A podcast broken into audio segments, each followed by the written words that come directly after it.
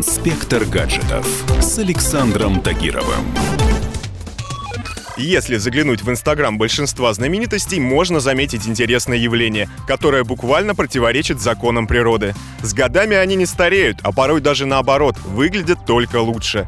Морщины обходят их лица стороной, а седина не знает об их существовании.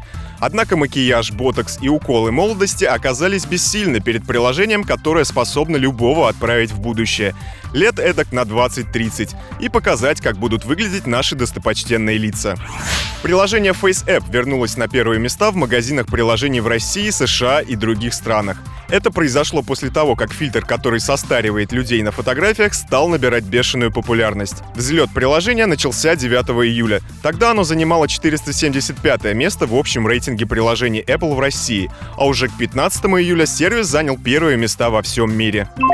В России волна стариковских портретов началась с легкой руки телезвезд. Свои постаревшие лица первыми опубликовали Михаил Галустян, Гарик Харламов, Настасья Самбурская и многие другие. А потом пользователи сами начали экспериментировать с фотографиями политиков, певцов и актеров.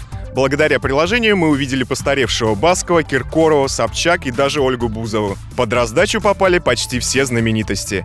Некоторые фотографии были настолько реалистичны, что в комментариях звучали предположения, что именно так некоторые звезды выглядят без грима. FaceApp появился в 2017 году. Создал его выходец из Яндекса Ярослав Гончаров.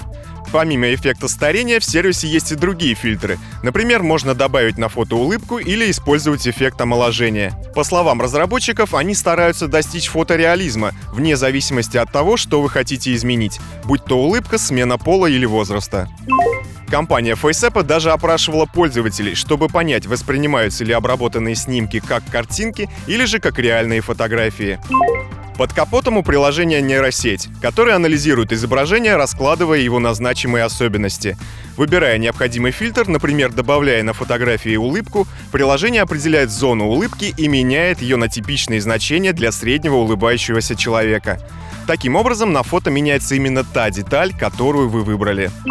Сервис продает подписку с дополненными фильтрами, отменой рекламы и возможностью убрать водяной знак с названием приложения. Но все главные возможности приложения остаются бесплатными. Инспектор гаджетов с Александром Тагировым.